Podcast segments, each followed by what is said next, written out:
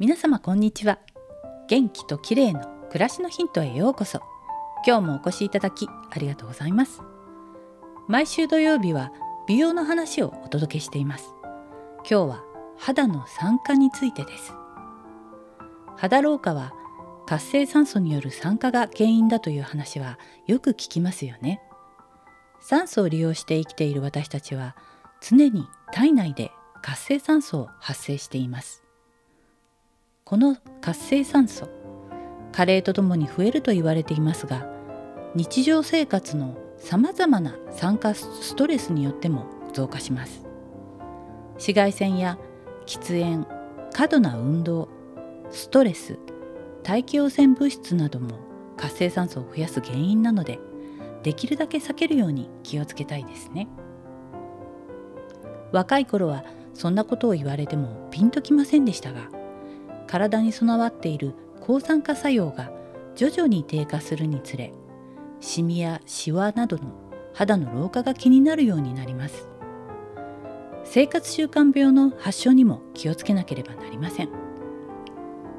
そこで日頃から抗酸化作用のある成分を食事で摂取したり化粧品を塗ったりして酸化を防ぐことが必要になってくるわけです。抗酸化作用のある代表的な成分としてはビタミン A、C、E まずはこの3つを覚えておくと良いでしょう。人生後半は抗酸化作用のある成分を摂取したり肌に塗ったりしてできるだけ酸化を食い止めることが重要になってきます。3つのビタミンの他にも緑茶のカテキンや赤ワインのアントシアニンコーヒーのクロロゲン酸とかごまのセサミンなど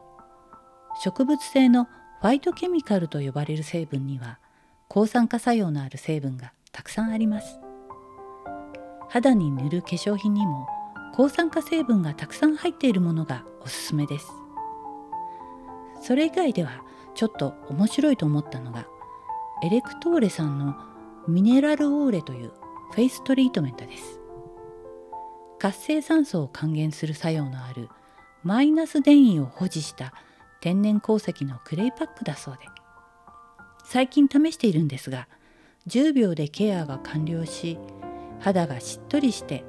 結構使い心地もいいです。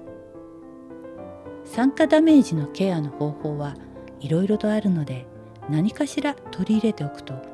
長い目で見て違いが出てくるかもしれません。今日は肌の酸化についてでした。